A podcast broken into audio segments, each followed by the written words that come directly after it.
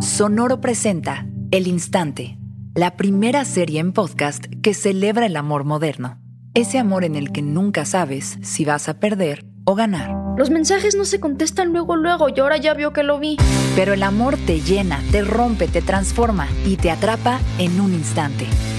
Escucha el instante en Spotify, Apple, Google o donde quiera que escuches podcasts.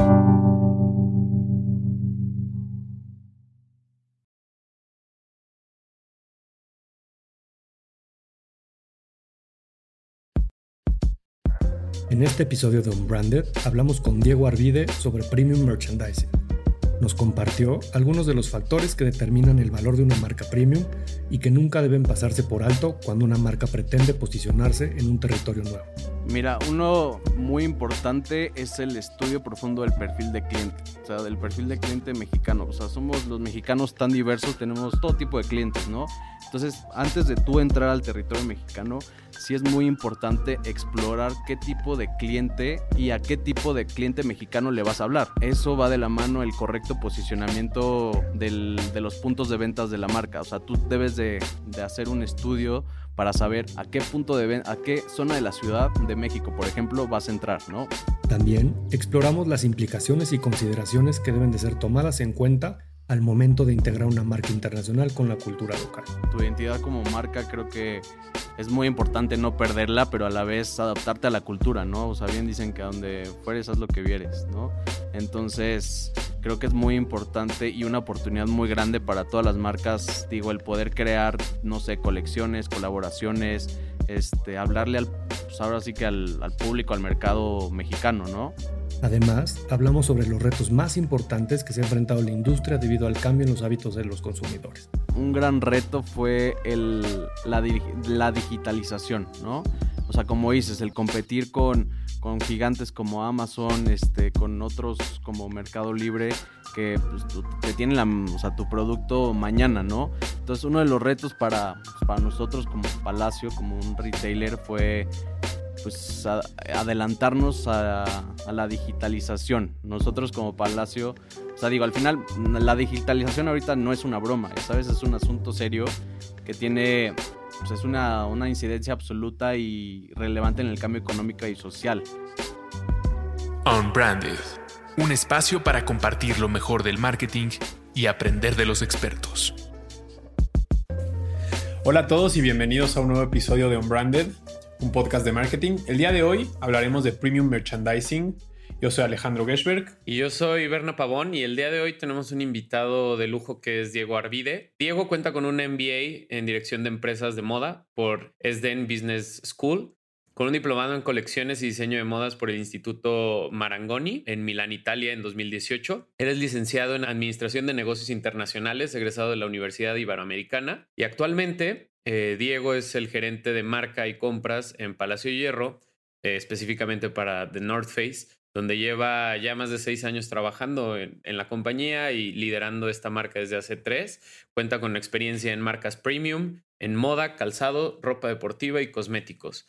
Bienvenido Diego y qué gusto tenerte por acá después de tanto tiempo platicando, ya por fin se nos hizo. Hola Berna, hola Alex, muchas gracias por la invitación. Bienvenido. Para empezar un poquito con el, con la temática del, día, te queríamos preguntar, y creo que obviamente el contexto que estamos viviendo juega un papel bien importante, pero sabemos que México es un territorio complejo. De hecho, muchas veces hasta se habla de, diferentes Méxicos en el norte, en el sur, en el centro, eh, no solamente en la parte demográfica, pero económica, cultural, conductas de consumo, etc. Pero, ¿cuál consideras que son esos retos que se tiene desde el punto de vista de ser una marca premium? Abriendo un mercado como lo es en nuestro país y que realmente tiene que enfrentarse a estas adversidades. ¿Cómo, ¿Cómo explicarías un poco lo que son esos retos? Mira, creo que es importante, primero que nada, decir que el consumidor como tal ha cambiado al 100%, ya sea por este, lo que estamos viviendo, la pandemia, eh, pero también por la globalización, ¿no? Y como lo dices, ¿no? Este, México, al ser un país tan diverso, las marcas deben de considerar todos los tipos de mercado que, existen ¿no? en nuestro territorio. O sea, tenemos desde el cliente que sabe de marcas y viaja todo el tiempo, se va este, tres, cuatro veces al año, hay clientes que es el cliente aspiracional, que es uno de los clientes, como, o sea, el nicho de cliente más, más grande aquí en México, que es el cliente que igual no viaja tanto, pero sí sabe todo esto, o sea, sí ha escuchado de las marcas. También está el otro cliente que luego, que al final es un cliente que no está explorado y las marcas tienen ese gran reto de a la hora de entrar a este, a nuestro territorio, de llegarles, ¿no? De llegarles más que nada a estos, estos clientes. considero que esos son los tres tipos de clientes, los tres tipos como de, de retos que tiene una marca premium llegarles a los tres tipos, porque se les tiene que hablar de tres diferentes formas, pero a la misma vez tenerles que contar una misma historia, ¿no? Que es la, historia de la marca. Y al final, digo, no sé, no sé qué opinas, Diego, pero creo que este reto, o sea, el, tener un país tan diverso como lo es México, en una óptica un poco más este, abierta por este tema de, la globalización, creo que le, le da ciertas oportunidades o, existen varias áreas de oportunidad a marcas como North Face en el sentido de desarrollar estos nuevos mercados, ¿no? El, llegar a un mercado, entre comillas, joven o, virgen y el poder, pues a la vez de asumir ese reto, pues también darle una oportunidad grande, ¿no? Sí, claro, también es una gran oportunidad, como dices, o sea, llegar y atacar a ese cliente que no, que no sabe qué es este, qué es The North Face, qué es otro, otra marca premium, y el poderlos como moldear, ¿no? Entonces, para eso es como otro reto importante de las marcas, el poder saber entrar al país bien posicionado, con campañas de marketing, o sea, con grandes campañas. Me acuerdo cuando entró The North Face, se hizo un takeover enorme de la Ciudad de México, hablando de que la marca estaba entrando en, en México, ¿no? Entonces, a esto también voy que otro factor son los diferentes perfiles de clientes que tenemos o clusters por zonas. O sea, las marcas deben de hacer también un, análisis de mercado profundo para saber que hay diferente tipo de, o sea, ya de los clientes que hablamos, que es el aspiracional, el que viaja y el, el nuevo por explorar, también hay otros tipos de clientes que es el cliente, ya sabes, el cliente conservador, el cliente que nada más consume este, cosas locales, los clientes que son más abiertos, este, ya sabes que les gusta más, más la moda. Entonces esto lleva como de la mano el, la idiosincrasia mexicana en cuanto a las colecciones de moda. O sea, qué colecciones de moda se van a aterrizar en México para que tengan éxito. Por ejemplo, hay siluetas que pues que un mexicano va a decir, no, yo no me, o una mexicana va a decir, no, yo no me voy a poner ese, pantalón porque, pues no, o sea, ya sea por cultural o por, nunca me he visto con un pantalón blanco los hombres, no sé, eso es un, un ejemplo, ¿no? Otro reto importante para las marcas, el poder adaptarse a la cultura de donde, a donde entran. Una de las cosas que a mí me, me parece interesante analizar es, estamos en una situación en que se habla mucho de, como tú bien decías, ¿no? El consumidor ha cambiado y ahora el tema de, la pandemia, de estar metidos en casa, pues también lleva como algunas formas de actuar del consumidor, ¿no? Creo que habrá menos dinero para los lujos, pero también habrá esta necesidad de confiar o, de ir a consumir las marcas que tienen esa confianza y es un poco ese equilibrio, ¿no? Entre voy a gastar menos, pero también en ciertas eh, categorías voy a gastar mi dinero en algo que es de calidad porque los beneficios son tangibles.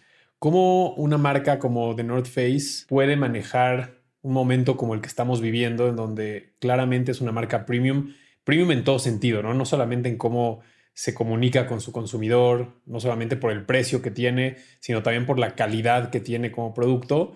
¿Cómo enfrentarse a una situación como la que estamos viviendo, donde se sabe que la gente tendrá un presupuesto menor para sus compras de ropa anuales pero sí poder recargarse un poco más en los beneficios funcionales que tiene la marca. Mira, más que nada, como lo dices, ahorita pues, con todo esto de la, de la pandemia y de la situación que estamos viviendo, pues el cliente, pues todos, o sea, cuando hacemos compras nos vamos por la segura, las marcas que, que confiamos, ¿no? De hecho, hay un, este, estuve leyendo sobre un estudio que el 80% del cliente está dispuesto a, este, no está dispuesto a comprar marcas nuevas, o sea, sino que se quieren quedar con las marcas o sea, de confianza. El otro 20% sí está dispuesto a probar marcas nuevas. Entonces, nosotros como marca, lo que tenemos que hacer es como seguirles dando esa, esa confianza en cuanto, a, en cuanto al producto, a la oferta que estamos, que estamos ahora sí que ofreciéndoles tratarles de llegar al cliente de una forma muy sutil también, o sea, de, o sea decir que pues, estamos todos en esto juntos y que la marca sigue apoyando, digo, al final, este, esto al ser una marca deportiva, este, sabemos que el cliente ahorita con la con la pandemia, o sea, digo, todos, o sea, igual como que nos empezamos a poner a hacer ejercicio dentro de casa, como que empezamos a cambiar nuestro, nuestros outfits, este, y esto nos benefició a, nosotros en cuanto a un poco a, a, las ventas, a poder desplazar el producto, que es un producto más deportivo, ¿no? O sea, también tenemos producto, o sea, lo que hicimos también fue como promocionar producto, no sé, tipo sudaderas, como estar cómodo en casa. O sea, de yo me quedo en casa, entonces me voy a poner mi, mi sudadera, mis pants. Entonces, eso hicimos como, o sea, hablarle al consumidor diciéndole que tenemos también esta oferta, que no nada más tenemos la oferta este, técnica. Aparte, creo que la capacidad que también tienen las marcas de poderse adaptar a, o a ciertos retos que, que vienen saliendo en el camino, porque tal vez no sé, ahorita de lo que mencionas, yo no me hubiera imaginado precisamente a North Face hablando como en ese sentido o, qué tan complicado puede ser para una marca el de pronto cambiar un poquito el argumento, porque no sé, por ejemplo, yo en lo personal, pues North Face lo, lo, lo asimilo como con outdoors, con frío, con montaña, y de pronto también el que la marca logre identificar como este, esta realidad, que es que la gente no está en outdoors y en montaña, pero sí puede generar como este vínculo hacia nuevos horizontes o nuevas oportunidades que, que, vinieron a partir de la pandemia. Y no sé hasta qué punto todas estas decisiones terminan siendo decisiones que, se que llegarán para quedarse en muchas marcas, ¿no? Sí, al final creo que, o sea, desde el punto de vista de The North Face, o sea, supo cómo poder este, hablarle al consumidor y decirle que, bueno, por el momento ahorita no, no salgas a explorar, quédate en casa y explora dentro de tu casa y ya pronto exploraremos de nuevo, ¿no? Entonces, eso fue como la comunicación que se le hizo al, al cliente, digo, a manera, de manera global y pues ya se va, tropicalizó a México y con esta comunicación pues va de la mano también el ofrecerles, como les dije, los productos que son, pues ahorita que la tendencia, bien, ahorita este semestre, el próximo semestre viene mucho la tendencia Comfy, ¿no? Que es el producto que es más como para estar en casa. Entonces lo que hicimos también fue pues, decirle al, cliente, esto es lo que tenemos y lo vas a seguir, eh, seguimos siendo la misma marca de confianza, pero con otro tipo de producto. Oye, y, enfocándonos en, en, tu expertise, que es el tema de la comercialización, ¿cuáles son los factores que tú crees que determinan en una marca premium, o estamos hablando ahora de, de merchandising, ¿cuáles, ¿cuáles son estos factores o estas variables que en el área comercial nunca deberían de dejarse de tomar en cuenta cuando estamos hablando de una marca premium? Mira, uno muy importante es el estudio profundo del perfil de cliente. O sea, del perfil de cliente mexicano, como se los platiqué en la, al principio, o sea, somos los mexicanos tan diversos, tenemos todo tipo de clientes, ¿no? Entonces, antes de tú entrar al territorio mexicano, sí es muy importante explorar qué tipo de cliente es el mexicano o y a qué tipo de cliente mexicano le vas a hablar, ¿no? Eso va de la mano el correcto posicionamiento del, de los puntos de ventas de la marca. O sea, tú debes de, hacer un estudio para saber a qué punto de a qué zona de la ciudad de México, por ejemplo, vas a entrar, ¿no? ¿Qué tipo de marca eres? Pues eres una marca premium, entonces pues vas a entrar a zonas donde, o sea, centros comerciales premium, ¿no? O sea, vas a ver dónde hay un poco más de poder adquisitivo, dónde está el cliente aspiracional. Tienes que estudiar mucho el nivel socioeconómico de cada zona. Pues, también adicional a eso, pues, sabemos que el, el, cliente, gracias a la globalización, tiene como más conocimiento de marcas internacionales y son más exigentes. Entonces también hay que saber cómo llegarle al cliente que a lo mejor ya está familiarizado con otra marca en México. O sea, otra marca internacional. O sea, cómo llegarle al cliente que está con la competencia por ejemplo. Esa, es, eso que dices, Diego, me parece súper interesante porque justamente yo me quedo pensando y digo, yo estoy en una industria completamente distinta, ¿no? Es una, es una industria de, de consumo de una vez, ¿no? La chela es, es, completamente diferente, pero cómo la oferta de valor del competidor puede estarte jugando en contra, ¿no? Y, y obviamente siempre está la estrategia de precio, eso no, no vale ni siquiera la pena eh, clavarnos ahí, pero ¿qué pasa cuando una marca que naturalmente no es value o no va a ir en contra de tus valores de marca o no va a ir a sacrificar, digamos que, valor al consumidor, pero empieza a darse cuenta que puede entrar ese territorio. Y aquí me, quiero clavar un poco más en los Adidas, los Nike, los este, Puma, que son deportivos, pero pudieran sacar una línea de frío porque viene invierno y pudieran empezar a, querer robarse un poco de tu mercado.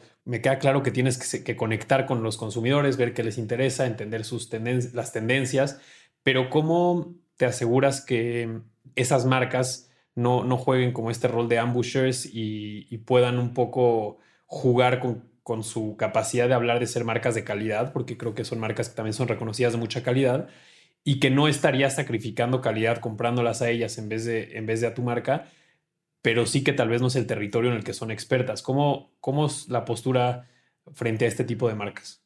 Mira, yo creo que competencia siempre va a haber, ¿no? O sea, las marcas siempre van a tratar de ir explorando diferentes pues, categorías nuevas. A lo mejor están viendo que a una marca le va muy bien esta categoría, entonces como que tú tratas de explorar en esa categoría, pero a nivel de lo que me dices, yo creo que mucho es el posicionamiento de la marca. Digo, al final tú sabes que si te vas a ir a comprar una chamarra, o sea, te vas a ir de viaje y necesitas una chamarra de frío, o sea, tú sabes que The North Face es, o sea, garantía al 100%, ¿no? Entonces, igual no volteas a ver tanto a las demás marcas, que igual te quieres comprar unos tenis para correr y obviamente te vas a ir a Adidas, ¿no?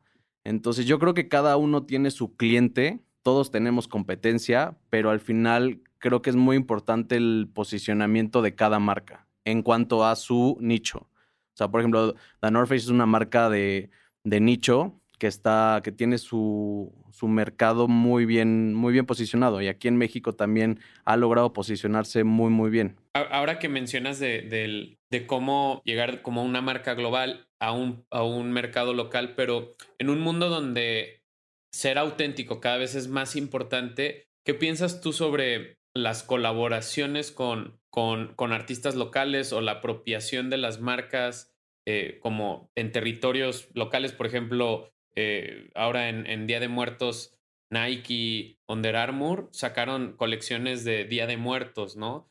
O, o de pronto hacer ciertas pop-ups tratando de apropiarse de la cultura local eh, ¿Qué opinas tú de eso? O, cuál es la postura también de North Face hacia ese sentido? ¿Es su estrategia? ¿No lo es? Mira, creo que es una. Yo considero que es una oportunidad muy grande para las marcas. Este, para las marcas extranjeras, también para las marcas locales. Ya que, más que nada, bueno, a las marcas locales les da un posicionamiento internacional y también creo que es crear una conexión con tu cliente nacional. Yo creo que las marcas que están haciendo colaboraciones, no sé, con marcas locales o igual como dices que las de Día del Muerto, creo que es algo que a nosotros como mexicanos pues nos gusta, ¿no? Que a nivel internacional, o sea, una marca importante a nivel internacional pues se tome como, no la molestia, sino como que considere las tradiciones mexicanas como una apuesta, ¿no? O sea, que le vea un potencial. Creo que es algo, es una oportunidad muy muy grande para poderle hablar al, mexicano, o sea, para poder entrar a, nuestra cultura.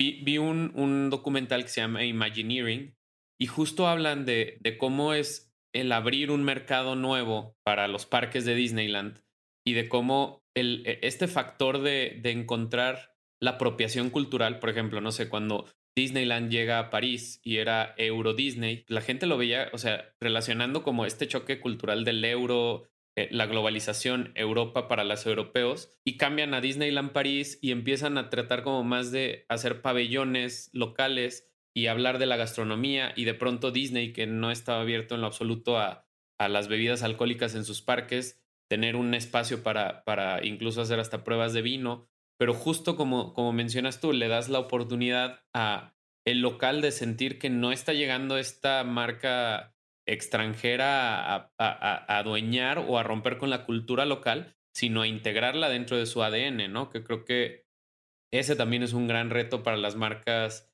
globales y creo mayor el reto de poderlo hacer sin perder tu esencia, ¿no? Sí, totalmente. Tu identidad como marca creo que es muy importante no perderla, pero a la vez adaptarte a la cultura, ¿no? O sea, bien dicen que a donde fueres haz lo que vieres, ¿no?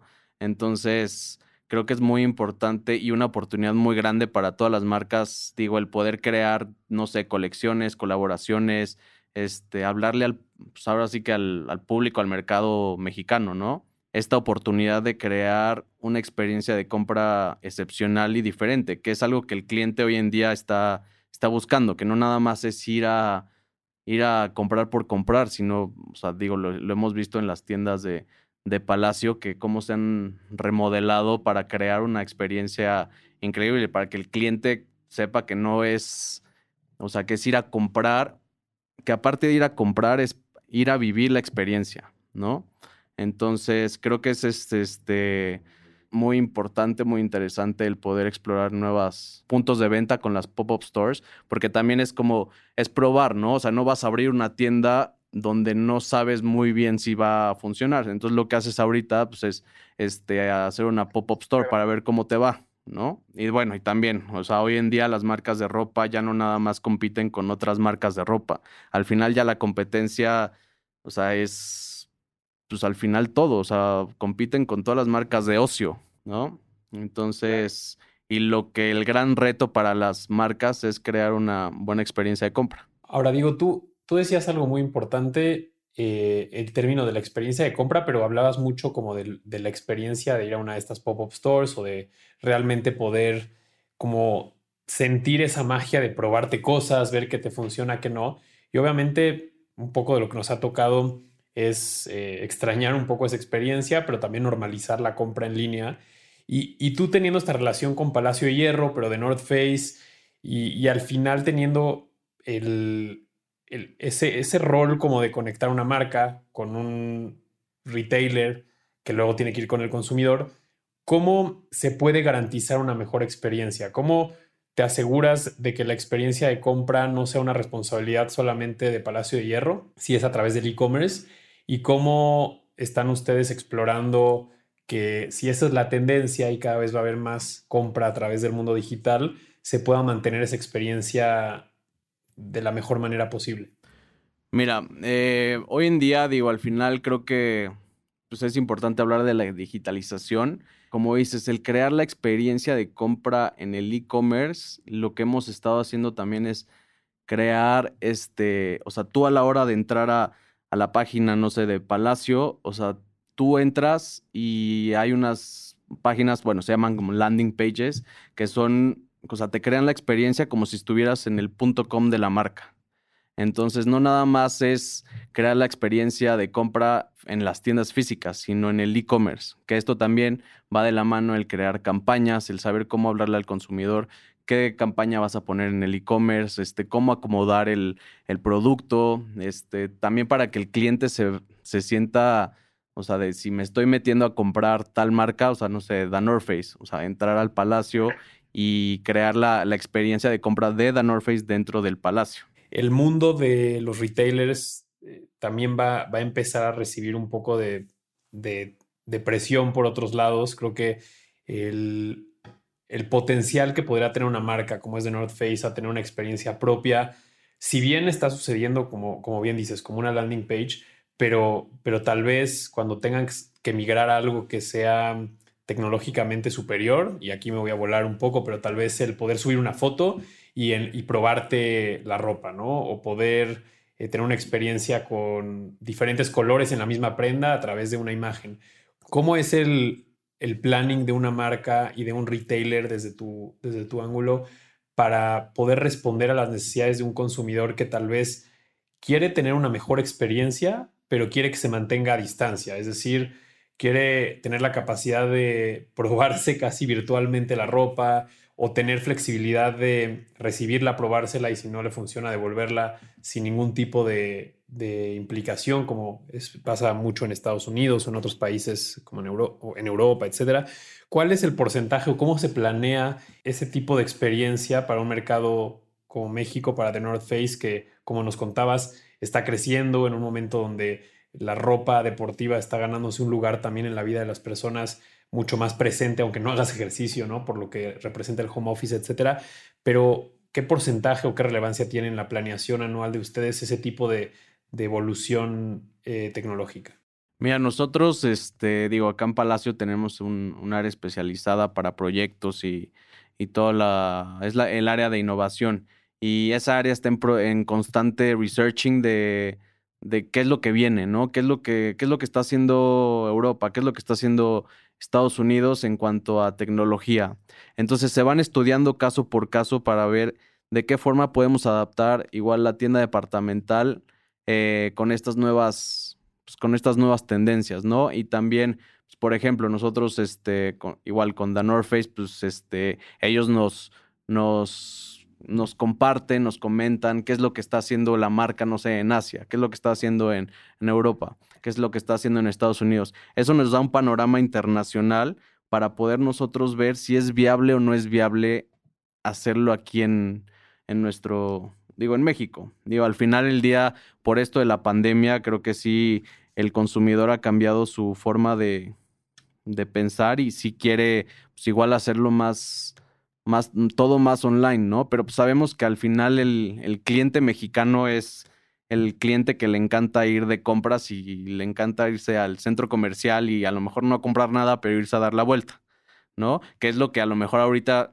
este, el mexicano está sufriendo, el no poder ir tanto a los centros comerciales, ¿no? Entonces es como también hay ver si sí lo, si sí esas, esa tecnología puede adaptarse al mercado mexicano. Sí, definitivamente estamos ante momentos de, cambio y, de cierta manera también no sé hasta qué punto termina también siendo un reto mayor cuando eh, enormes como Amazon o, algunas otras compañías que tienen muy entendido y dominado el tema logística, que a veces eh, no, no, no, no suele ser tampoco solo el problema el tener una plataforma de venta en línea, o el tener todo tu, tu, tu inventario ahí disponible para que la gente lo compre, sino cómo competir ante un gigante que te dice lo que quieras lo tienes mañana, si no te gusta me lo regresas y si te siguió gustando te lo, te lo dejo ya listo cada semana en tu, en tu puerta, ¿no? Entonces creo que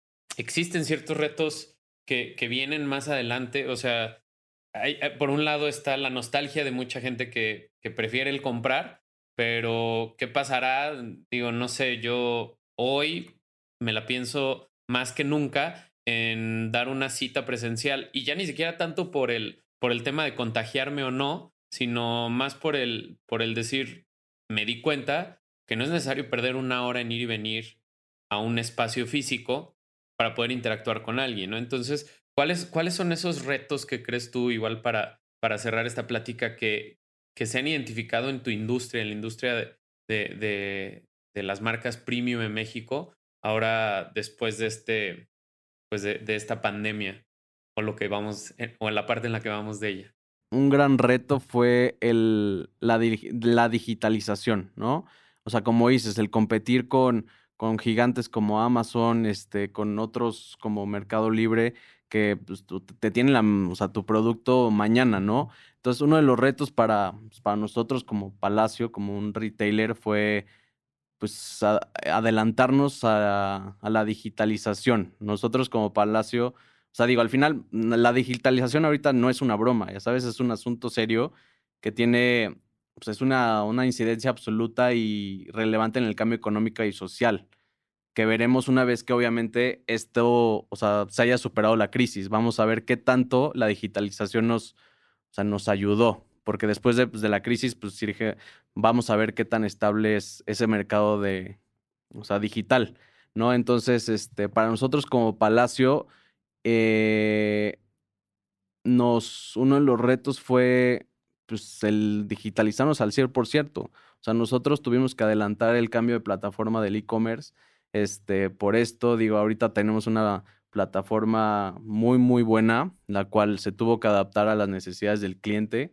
Este, y pues, creo que también uno de los retos fue el poder optimizar la logística, a lo mejor el hecho de de que antes te entregaban en dos semanas, pues ahora pues tienes que competir con el, con el, con Amazon que te entrega mañana, pues entonces tú tienes que ver de qué forma tienes que optimizar esa, esa logística, ¿no? Entonces, este, también, como lo, platicamos, el mejorar la experiencia de compra dentro del e-commerce, este, la oferta, o sea, ver qué es lo que vas a, porque no es lo mismo lo que vendes, en, o sea, sí, sí vendemos lo mismo en tiendas físicas que en e-commerce, pero al final, este, tuvimos que hacer como una, un cambio de, de la oferta, ¿no? O sea, para, como lo platicamos, el, para hablarle al cliente de, pues quédate en tu casa y pues ahora te pones tu sudadera. O sea, sí se tiene que, se tuvo que, un, un reto importante fue el,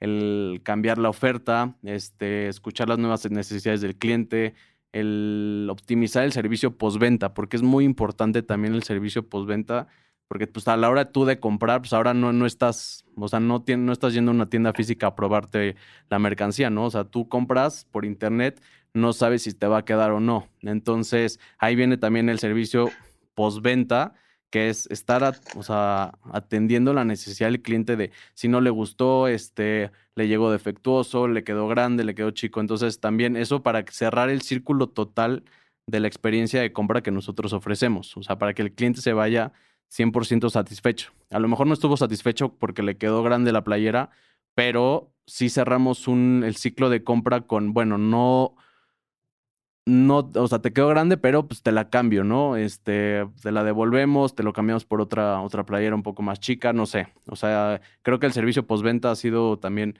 muy importante en esta, en esta época. Sí, creo que lo que le pasa a todas las marcas, sin importar el dónde se muevan o cuál sea eh, la categoría, es que tenemos que buscar sí o sí la satisfacción del cliente o en el mundo digital mucho el, el, el thank you factor, ¿no? Que es ¿Cuántos esos comentarios en el mundo digital son para agradecer a la marca por lo que le está brindando al consumidor, ya sea porque el servicio, producto es de muchísima calidad y creo que el servicio postventa, la verdad es que es, es poco valorado y la verdad es que es uno de los mayores atributos de fidelización a las marcas, ¿no? El poder decir, se vale no tener una experiencia 100% perfecta, pero si tengo la satisfacción y sé, tengo la garantía de que si no estoy al 100% feliz con mi interacción con esa marca, hay, hay algo que hacer, ¿no? Y a veces eh, no, no medimos la importancia de ese servicio, las marcas,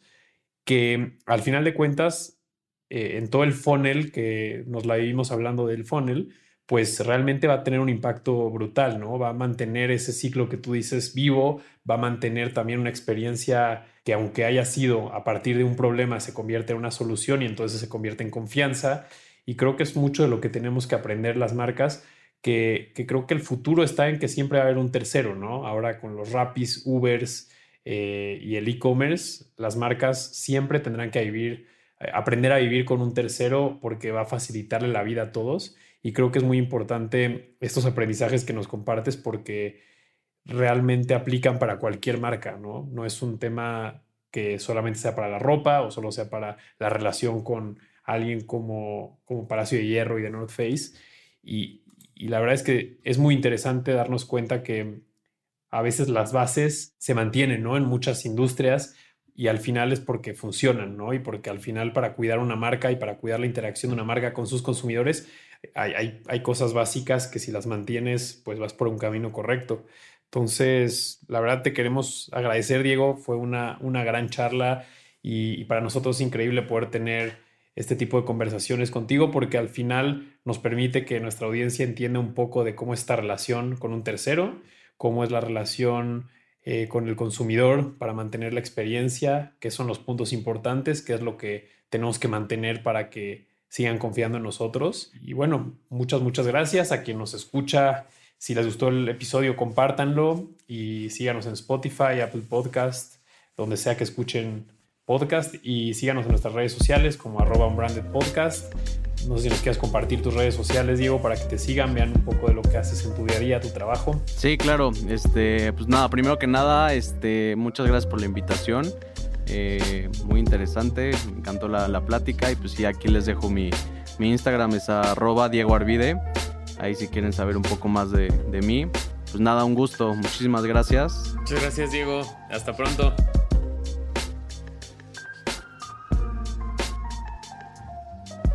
Unbranded, un espacio para compartir lo mejor del marketing y aprender de los expertos.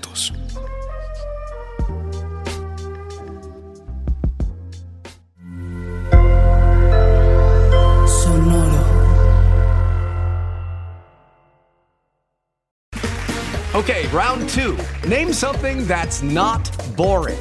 A laundry? Ooh, a book club. Computer solitaire, huh? Ah, sorry, we were looking for Chumba Casino. That's right. ChumbaCasino.com has over 100 casino style games. Join today and play for free for your chance to redeem some serious prizes. ChumbaCasino.com. No purchase necessary. Full prohibited by law. 18 plus terms and conditions apply. See website for details. ¿Estás listo para convertir tus mejores ideas en un negocio en línea exitoso? Te presentamos Shopify. Tal vez no lo sabías, pero nuestro podcast More Than Mamis es un negocio y lo empezamos por supuesto para desahogarnos y hablar sobre la maternidad, no para convertirnos en expertas de ventas y del e-commerce. Así que sí, necesitábamos ayuda para vender nuestro merch y poner en marcha nuestra tienda. ¿Y cómo suena con Shopify? Llegó otra venta. Shopify es la plataforma de comercio que está revolucionando millones de negocios en todo el mundo. Ya seas un emprendedor desde tu casa o desde donde sea, Shopify es la única herramienta que necesitas para iniciar, administrar y hacer crecer tu negocio sin dificultades. Con Shopify puedo gestionar pedidos, envíos y pagos desde cualquier lugar, brindándote toda la información y estadísticas de tus ventas al detalle. Regístrate para un periodo de prueba con tan solo un dólar al mes en shopify.com barra sonoro, todo en Ve a shopify.com barra sonoro para llevar tu negocio al siguiente nivel. Shopify.com barra sonoro.